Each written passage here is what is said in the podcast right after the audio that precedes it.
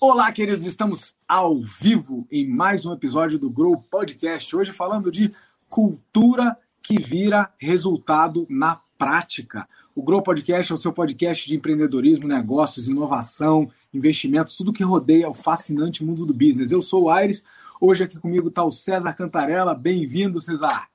Fala, Tiagão, beleza? Hum. O César é um monstro, um cara que tem uma experiência muito bacana, vamos falar disso hoje. E ele veio para falar de cultura. Você que está ouvindo a gente aí, seja no Spotify, no SoundCloud, no IGTV, no YouTube, já joga aqui embaixo o que ou quem você quer ver aqui no Grow Podcast, é, porque a ideia é que esses conteúdos, essas pessoas, essas experiências que o pessoal vem compartilhar aqui, ajudem a tua empresa ou a tua carreira. Beleza? Vamos começar com o pé na porta. É, o César, gente, é um cara que a vida me apresentou. Não, não, vamos falar o ano, né, César? Porque não. entrega demais. Não, não, não. Eu tenho cara de menino, o César tem mais cara de menino ainda, mas não entrega a idade. Bom, mas olha aqui, deixar... ó, já, já não. vamos deixar em mais de uma década. A vida me apresentou o César há bastante tempo atrás e eu tive a, a grata oportunidade de ser liderado por ele numa equipe e com resultados muito bacanas inclusive do que a gente vai falar hoje sobre cultura. E de lá para cá ele se envolveu em vários outros projetos que eu, eu acredito que o autorizam, dão autoridade para ele falar do tema que a gente vai conversar hoje. Mas eu não quero apresentar ninguém, eu acho que a, a, a pessoa se apresentar é a melhor coisa. Então, Cesar, bem-vindo. É, o palco é seu. Antes da gente dar o pé na porta, conta um pouco para a gente quem é o César Cantarella. Beleza, cara. É, bom, eu sou. Hoje eu estou no papel de CEO da Dealer Sites. A Dealer Sites é uma startup aqui de Curitiba. A gente traz soluções de marketing digital para o mercado automotivo. É um mercado que até é, começo do ano passado, antes da pandemia, ele era praticamente todo offline. A forma das pessoas comprarem carro era muito offline. Então a nossa missão hoje ela é inovar como as pessoas compram automóveis e a gente traz então soluções para as concessionárias e para o cliente final, né? É, e eu, putz, eu comecei, sem falar a idade, né, mas entregando um pouquinho, eu comecei, eu comecei cedo, eu comecei lá atrás com 16 na época, cara, tem uma galera que nem sabe, nem sabe que isso existia, mas eu comprava e vendia, fazia o, o trabalho de corretagem de linha de telefone fixa.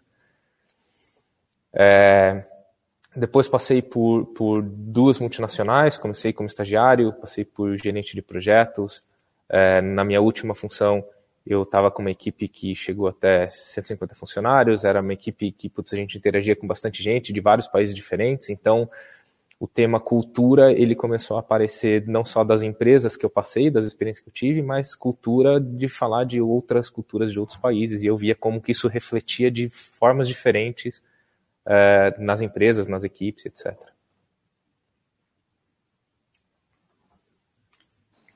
Show de bola, cara. Esse desafio da Bom, a está voando, né? Não sei quem acompanha aí, mas recentemente recebeu né, um monte de notícia boa e aportes e parcerias e programas de aceleração. Então, sem sombra de dúvida, é um case de sucesso. A minha pergunta é: por que então que a gente vai falar de cultura se a gente podia estar falando da tua ferramenta, da tua solução, de soluções comerciais para o mercado automotivo, desse assunto legal de digitalizar a experiência do consumidor? São todos papos bacanas. Por que, que a gente considerou que cultura era ainda mais relevante para esse papo de negócios aqui?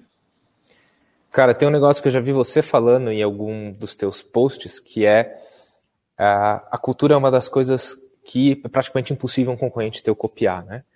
Então você, e, e, pelas experiências que eu tive, eu passei por diferentes lugares onde eu vi diferentes culturas e eu vi o como isso ajudou ou não o negócio, né? Antes da Dealer Sites eu tive também uma outra startup e eu acho que ali a gente foi, foi o lugar que eu tive a maior depois de, das experiências de multinacionais, né? Eu tive a oportunidade de trabalhar ativamente para fazer cultura, não fiz, então eu vi em outros lugares e em uma startup minha o impacto de ter ou não uma boa cultura. E, puta, e aí, aqui na Dealer Sites, desde o primeiro dia, eu quis, é, eu, eu, tenho isso na cabeça de que ela tem que ser ativamente trabalhada, porque isso vai gerar um resultado. É, o que você fala funciona na prática. É uma coisa praticamente impossível de um concorrente copiar e dar resultado.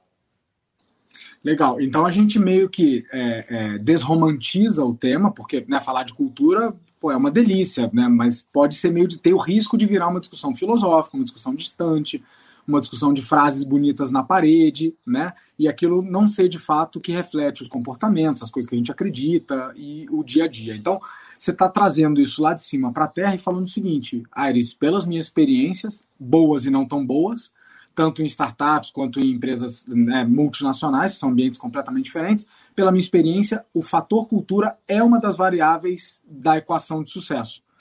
E eu já pequei o suficiente para saber que fez falta. E você completou com a cereja do bolo, se eu estou extraindo certo, é. E não adianta esperar que a coisa aconteça, é algo ativo, ou seja, é uma responsabilidade do CEO se preocupar from day one, assim, sabe? Do, do não esperar, quando tiver com 100 funcionários eu vou pensar em cultura. A cultura já começa no dia 1. Você fazendo algo a respeito ou não. É mais ou menos isso? Cara, 100%, cara. É, Para dar um pouquinho mais de contexto do que eu comentei, é, eu, eu, eu, comecei, né, a minha primeira experiência numa empresa grande, era uma empresa que tinha uma cultura muito muito forte, muito combativa, muito, muita competição, mas num nível que não era muito saudável, sabe? Uhum. De uma certa forma, cara, eu me adaptei e eu convivi naquele, naquele ambiente uh, e acredito que fiz coisas boas lá dentro, né? Cresci e tal, me dei bem, mas no final das contas, aquilo ali, cara, eu vi que para mim não funcionava. Eu, com 23 anos de idade, eu tinha gastrite nervosa por causa de trabalho. E aí, quando eu mudei, e foi quando a gente trabalhou junto na época do HSBC, né, cara, a gente fez um negócio lá que, porra, me marcou e, eu, e até hoje eu, eu lembro muito disso.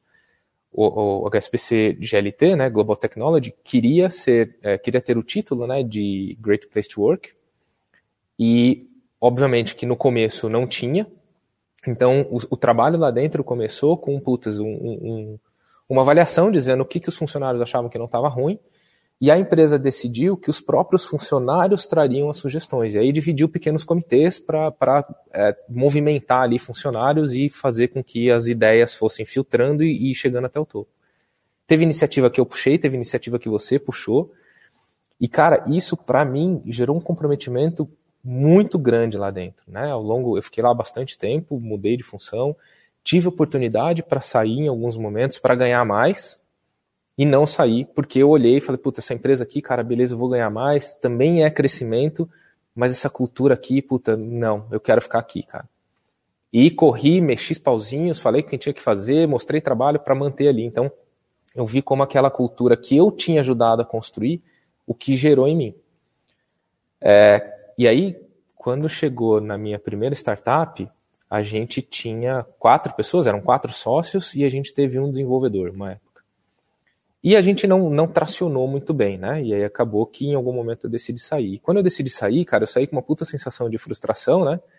E aí fui, puta, todo mundo fala, cara, se você errou, né, tira aprendizado. Se tirou aprendizado, valeu. Então eu falei, porra, deixa eu tentar aprender. E aí, uma das coisas que eu refleti foi isso. Eu falei, cara, a gente tinha uma cultura apesar da gente nunca ter falado sobre cultura entre, entre nós quatro sócios e, e, e essa pessoa, esse desenvolvedor que estava com a gente, existia uma cultura.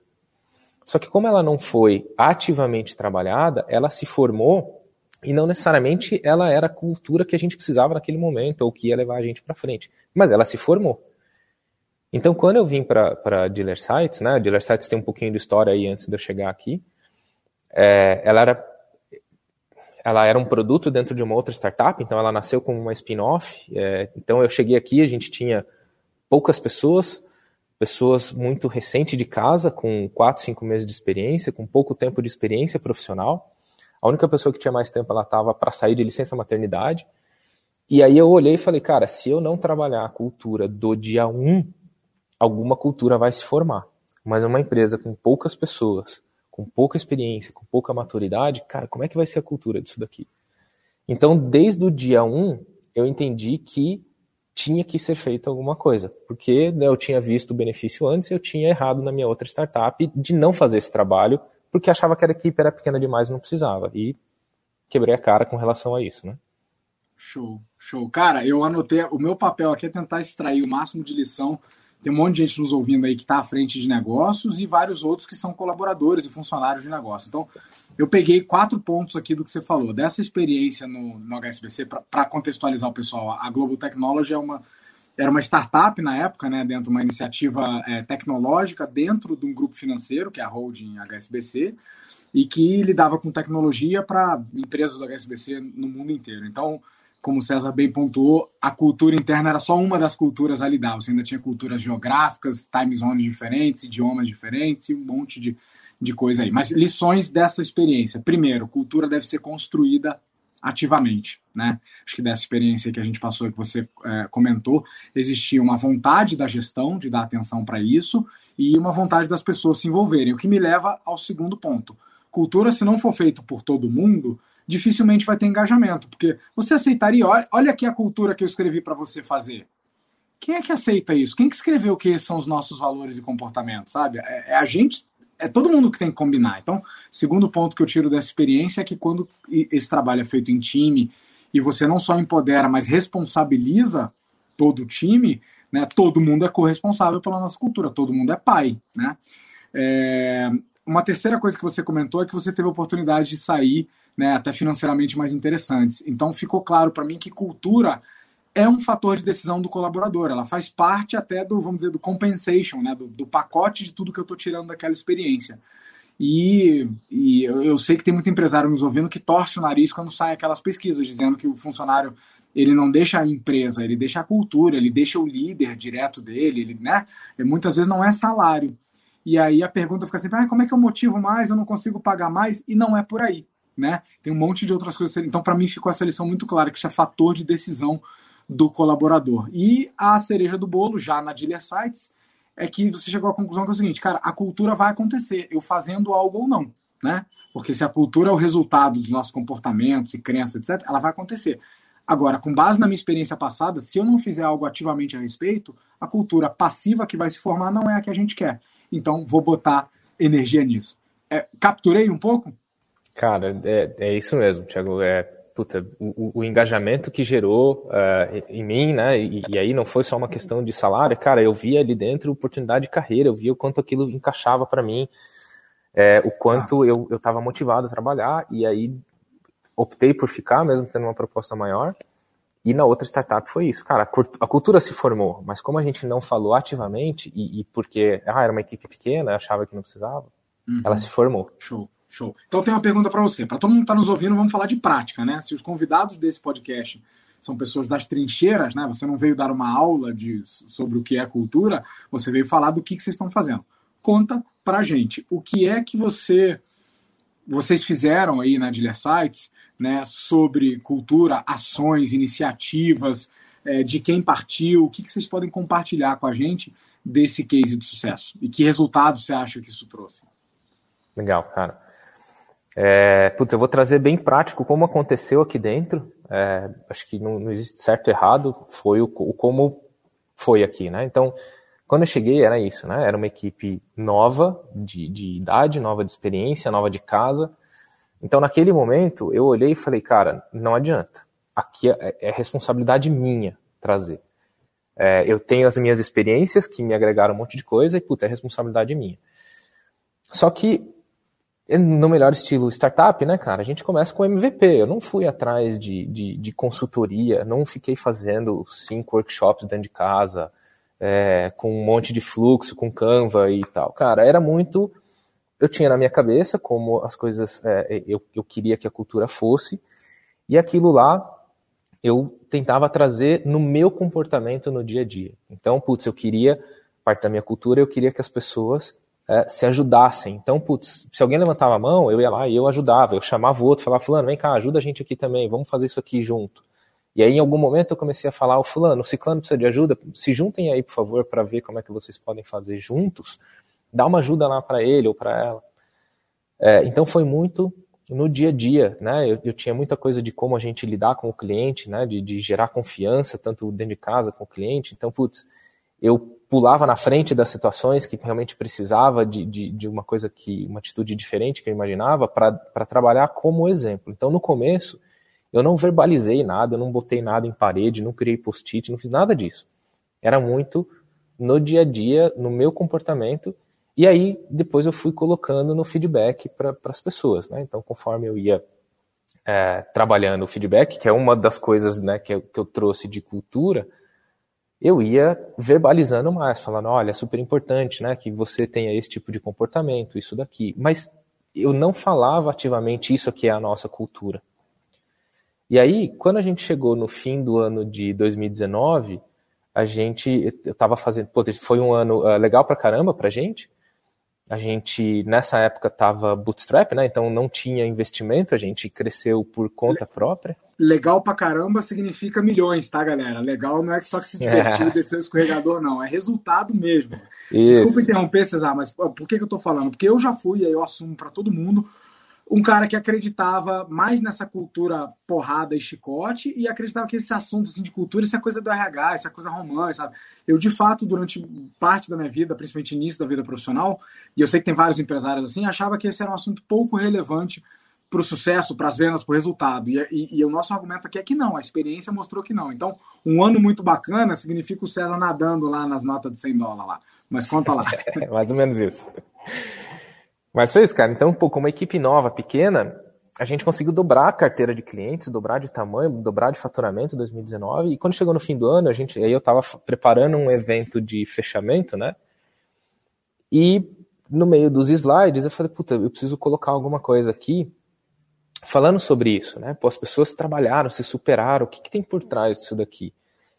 E aí calhou que eu fui, eu, eu queria falar sobre alta performance e fui ler um artigo que eu tinha né, no, fundo da minha cabeça, eu já tinha lido, falei, cara, deixa eu reler isso. E é um artigo que fala sobre cultura de alta performance do Google e ele fala que é, esse estudo mostra que para ter né, alta performance precisa ter um ambiente onde as pessoas se sintam psicologicamente seguros.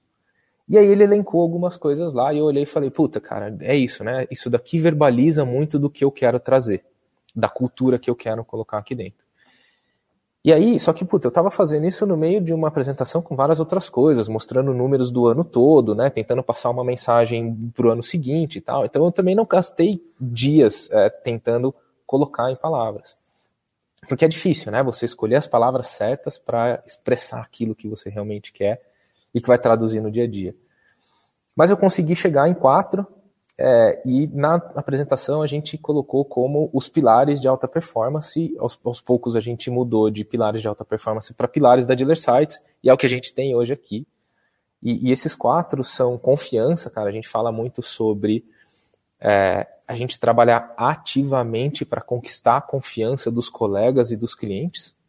Ao mesmo tempo, a gente está aberto para que as outras pessoas confiem. Então, é, putz, você não entrega o teu cartão de crédito com a senha para uma pessoa que você está vendo pela primeira vez na vida, mas com o passar do tempo, se você tiver aberto e ela trabalhar, vocês podem chegar nesse nível de confiança. Então, putz, eu falo muito da gente trabalhar a confiança com, com clientes e com outras pessoas. O outro foi aquele primeiro que eu comentei, a gente fala de suporte, colaboração e ajuda mútua. Então, é a gente tem um ambiente aqui dentro onde, cara, eu não estou olhando só o meu, eu faço parte de uma coisa maior, faço parte de uma equipe eu vou sair do meu quadrado para ajudar o outro quando precisar. É, a gente fala de tolerância ao erro e aprendizado. Eu abro um parênteses, eu falo, cara, não é aquele erro da displicência, o erro repetitivo, né, várias vezes, mas é aquela coisa de pô, o que uma startup mais precisa andar rápido. Quando a gente anda rápido, corre, a chance da gente tropeçar é maior. E o mais importante é, pô, levanta, sacode a poeira e continua andando. Então a gente tem que pegar esses aprendizados, esses erros, e tirar aprendizado. Então, um outro pilar nosso é esse, tolerância ao erro e aprendizado. E o último é que, putz, a gente trabalha tudo isso daqui para criar um ambiente de alta performance, para que cada um ativamente busque se desenvolver, evoluir, aprender e dar o seu melhor. Então, o nosso hoje a nossa cultura, a gente verbaliza ela nesses quatro itens: confiança, suporte, colaboração mútua, tolerância ao erro, aprendizado, né, e alta performance. É assim que a gente, putz, eu comecei de uma apresentação que tinha que montar ali na hora e a gente foi trabalhando isso uh, é, para colocar na cabeça das pessoas, eh, explicando em vários momentos. Outro dia eu ouvi da Fernanda, que ela é a head de, de RH da Tecnofit, ela falou, olha, a cultura é ladainha. O que quer dizer? Cara, você tem que repetir várias vezes, falar várias vezes, né? É, é expor as suas ideias, falar. Não é colocar na parede, é, é falar, é trazer as pessoas para dentro, etc. E aí a gente tem, tem feito um trabalho assim, né, de bater muito nessa tecla. Tem uma reunião mensal com, com os líderes hoje que os dois primeiros slides não mudam. O primeiro fala sobre é, o, o, momento que o nosso mercado está passando e a gente está bem no meio dessa transformação, a gente tem que aproveitar. E o segundo slide fala do nosso propósito e dos nossos pilares. É toda reunião mensal de liderança eu falo desses dois slides. Eu não pulo eles, eu leio eles toda reunião de, de, de liderança.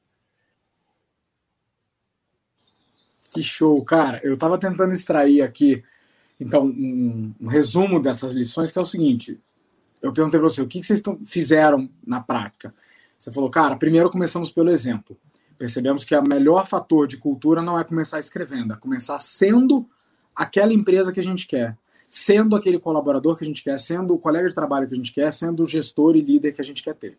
A partir daí, né, uma vez que você constrói e esse exemplo começa a contaminar, você complementa com o segundo ponto que você falou, que é o feedback. Né? Você precisa dizer para as pessoas que assim é um comportamento esperado e assado é um comportamento que a gente quer evitar. As pessoas precisam de direcionamento, né? Isso não é óbvio. O que é óbvio para mim que é um bom comportamento não é óbvio para você. Então o feedback ele já começa a dar um direcionamento para as pessoas do que é o comportamento aceitável, esperado, premiado e tal.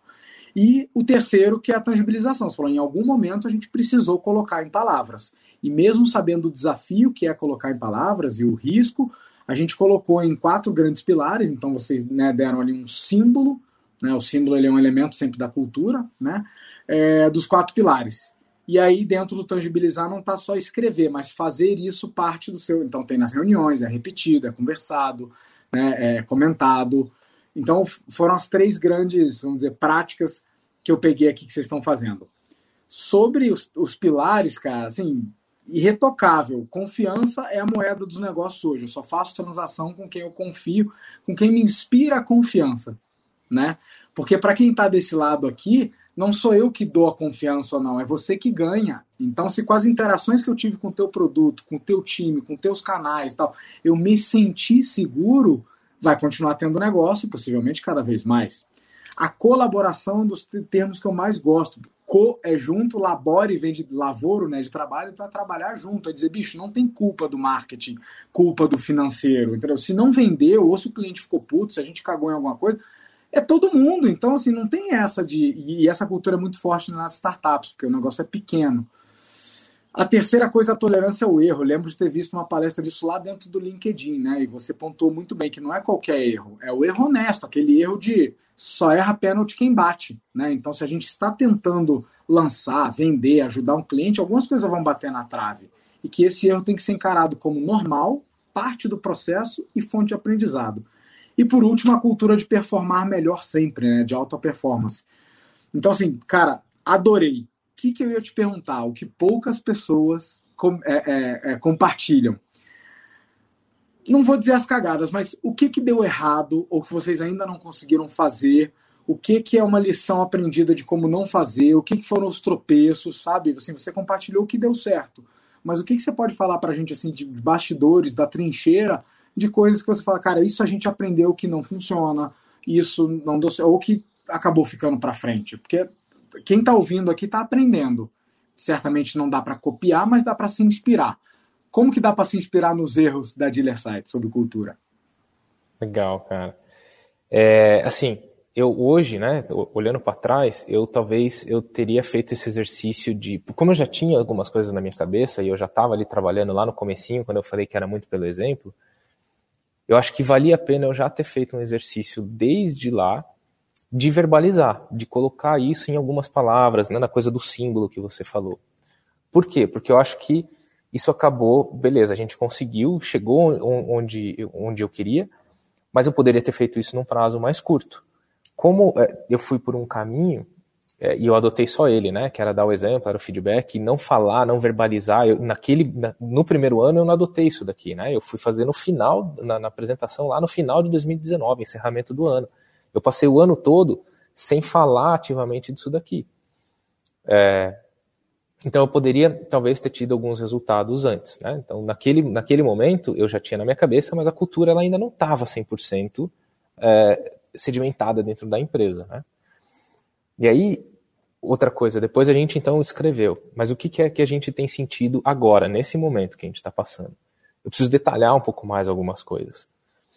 É, quando eu falo aqui, putz, você captou muito, mas como que é isso no dia a dia dentro da empresa para quem está aqui? Como é que essa pessoa olha e fala, cara, como que eu, eu, no meu papel X, Y ou Z, como que eu construo confiança com o meu cliente? Então a gente está agora numa fase de, pô, eu preciso detalhar isso aqui um pouco mais, dar um pouco mais de informação. É, e o que a gente está fazendo agora é isso, é, é putz, estamos descendo um pouco mais no detalhe cada um desses itens, tentando traduzir em, cara, olha, esses são os comportamentos esperados desse pilar nessa área. Esses aqui são alguns comportamentos esperados desse pilar nessa outra área aqui.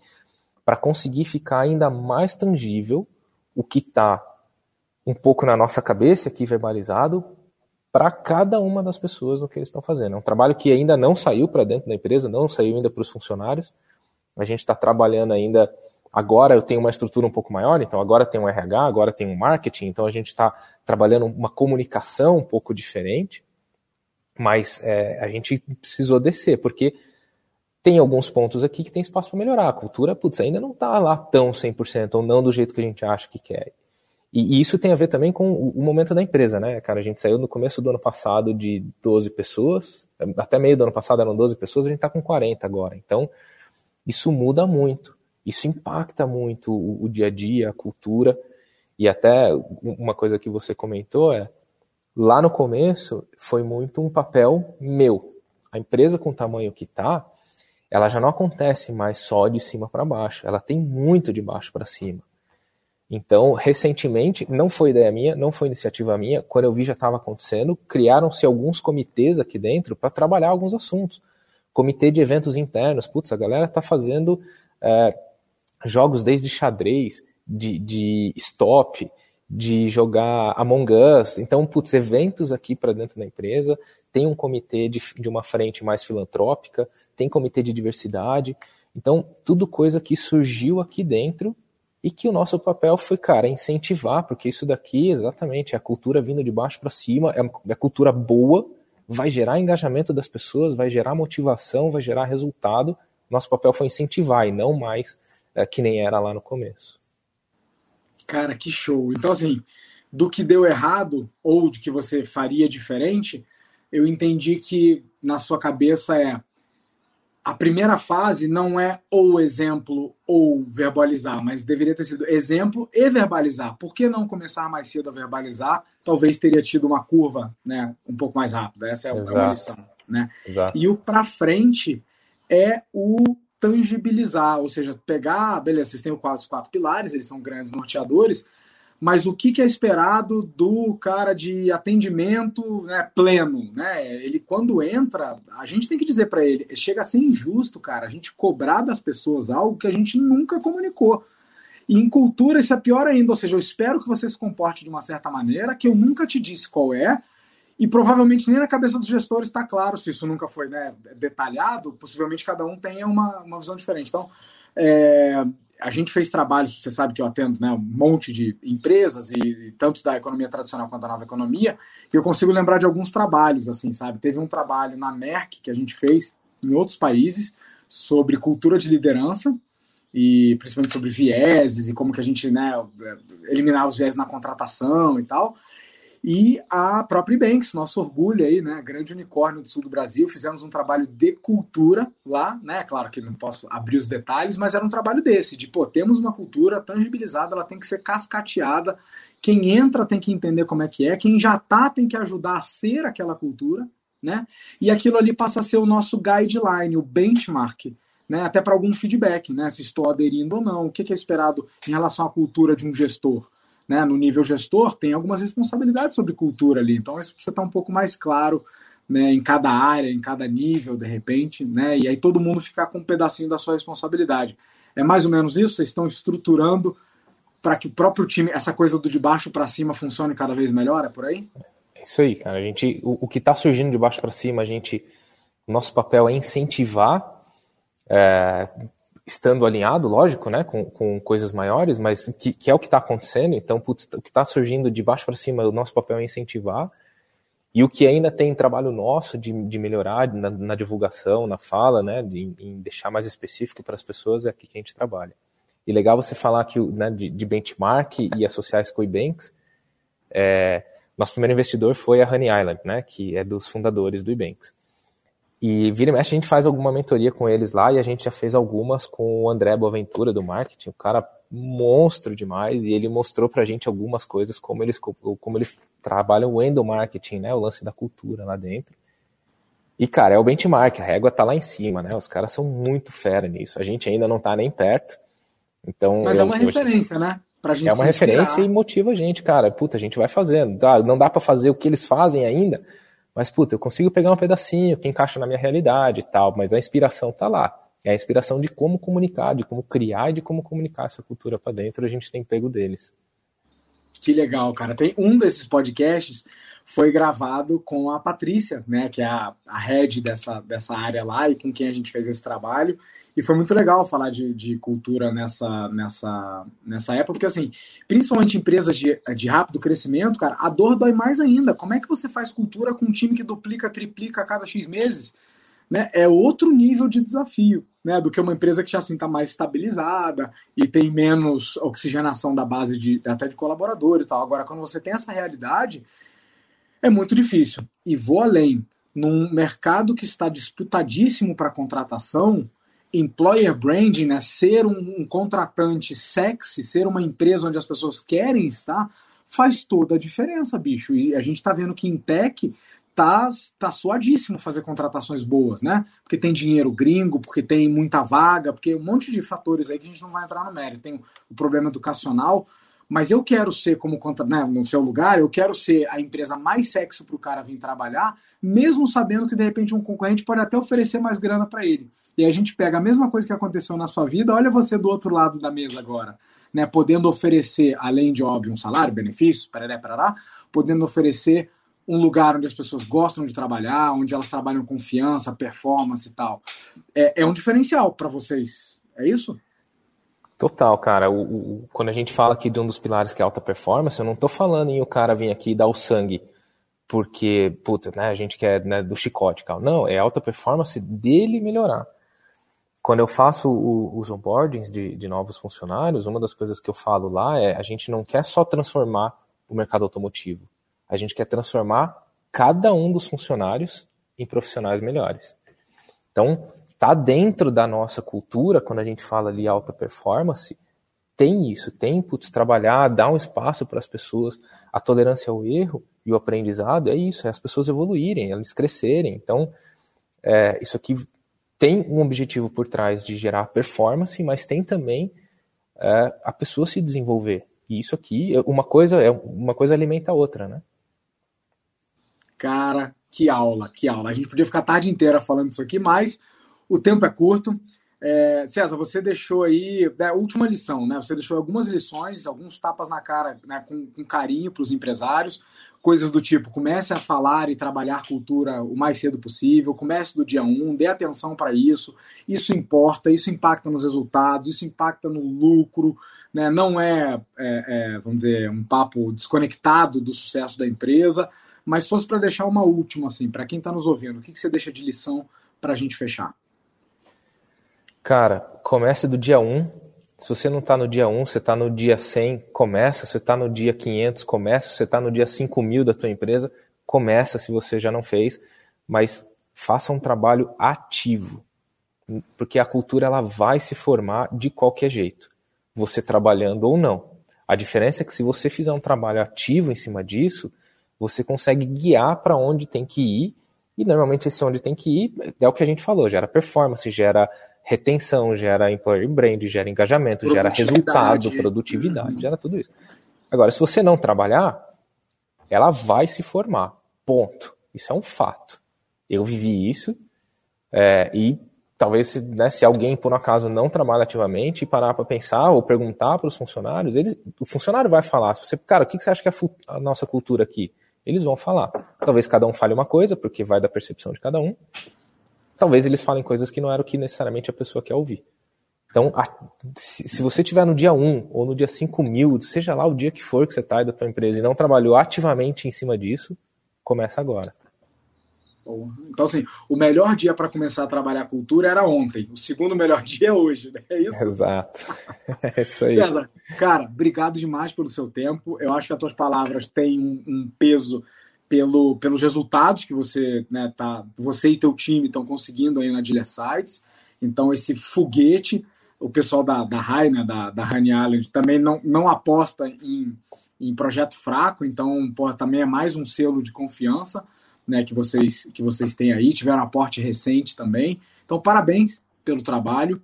Parabéns por mostrar na prática que cultura é responsabilidade nossa como né, líderes do negócio, indelegável, interceirizável e que dá para fazer coisas na prática. A gente não vai acertar sempre, não tem muito certo e errado, mas você tem que tomar isso como algo ativo, porque senão alguma coisa vai crescer ali e certamente não vai ser o que você quer.